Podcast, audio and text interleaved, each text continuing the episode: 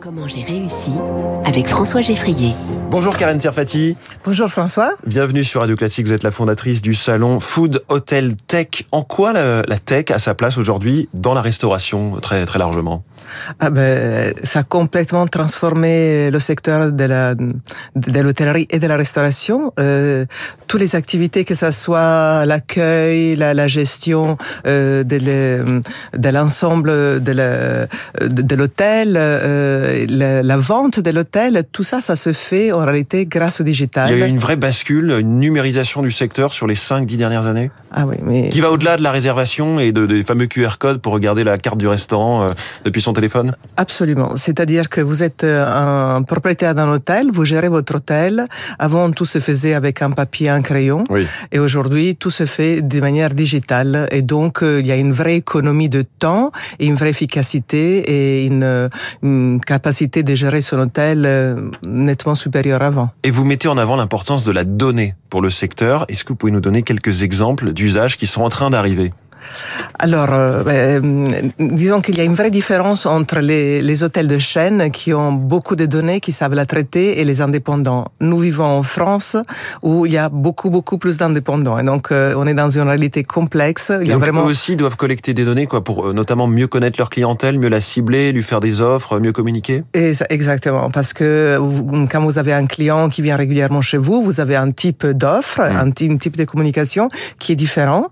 Et vous devez aussi vous vous, mm, vous mettre au pas avec les OTA, Booking, pour en citer une, qui a toutes ces données.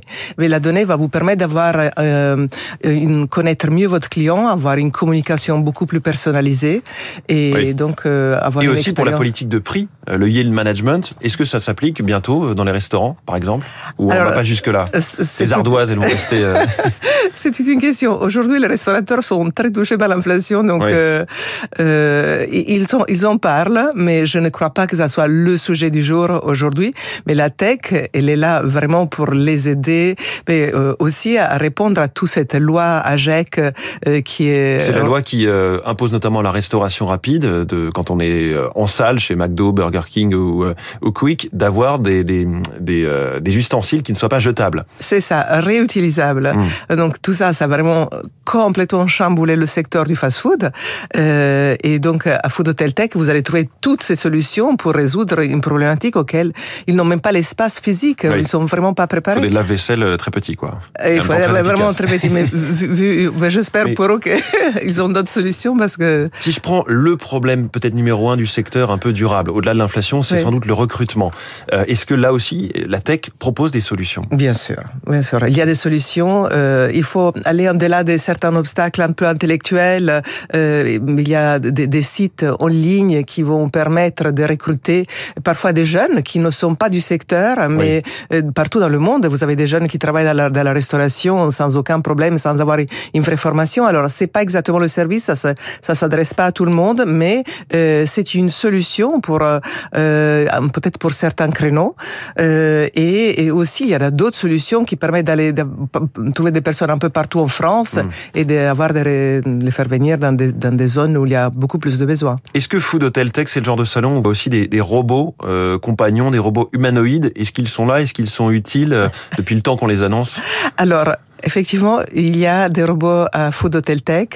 Et les robots euh, commencent à être de plus en plus capables de faire des choses. Par exemple, à monter des marches, oui. des choses, à rentrer dans un ascenseur, à porter des valises.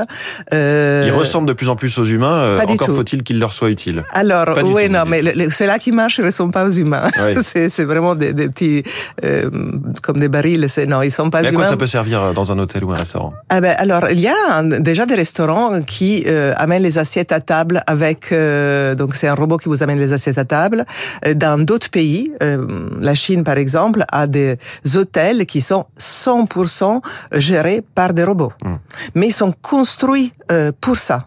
Donc il y a vraiment une question de logistique. Le COVID, hein. ça peut être développé avec ça. Euh, ouais, moi c'était développé avant ça, mais mais mais c'est vrai que c'est. Alors disons que on, personnellement, je ne conçois pas du tout un service fait que par des robots. La tech, elle doit être au service de l'humain. Mais c'est vrai qu'elle peut être très très utile. Porter des valises, euh, bah, si si vous avez un robot qui le fait à votre place, pourquoi pas? On n'est pas contre effectivement. Merci beaucoup, Karen Serfati, la fondatrice de Food Hotel Tech. C'est donc à Paris, euh, Expo Porte de Versailles, les 14 et 15 mars. Merci d'être venu ce matin sur Radio Classique dans Merci Comment François. Il est 6h42.